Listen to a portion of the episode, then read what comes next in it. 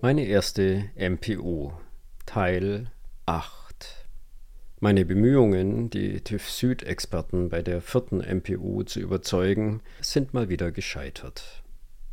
All die schönen Zeugnisse, welche belegen sollten, dass die zwei Vorfälle Ausnahmen waren und ich durchaus in der Lage bin, Alkohol vom Fahren zu trennen, werden in dem abschließenden Bericht mit keinem Wort erwähnt.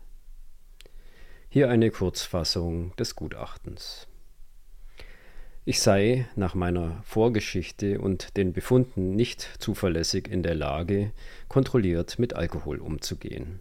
Die von mir geäußerten Vorsätze können nicht als ausreichend angesehen werden und es sei nicht zu erwarten, dass ich im alkoholisierten Zustand eine Excel-Tabelle zur Berechnung der Blutalkoholkonzentration heranziehen werde ich habe das Ausmaß der Problematik nicht erkannt und führe die negativen Folgen nicht realistisch auf meinen Alkoholkonsum zurück.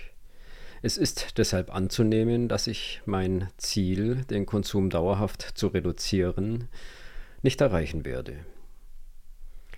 Es kann nicht ausgeschlossen werden, dass ich bei ungünstigem Zusammentreffen von inneren und äußeren Faktoren wieder ein Fahrzeug unter Alkoholeinfluss führen werde.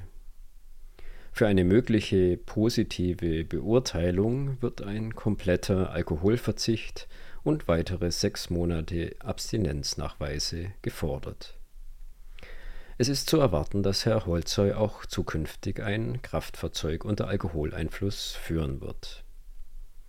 Dr. B.V. in Klammern Arzt, Diplompsychologin U.H. in Klammern Fachpsychologin für Verkehrspsychologie.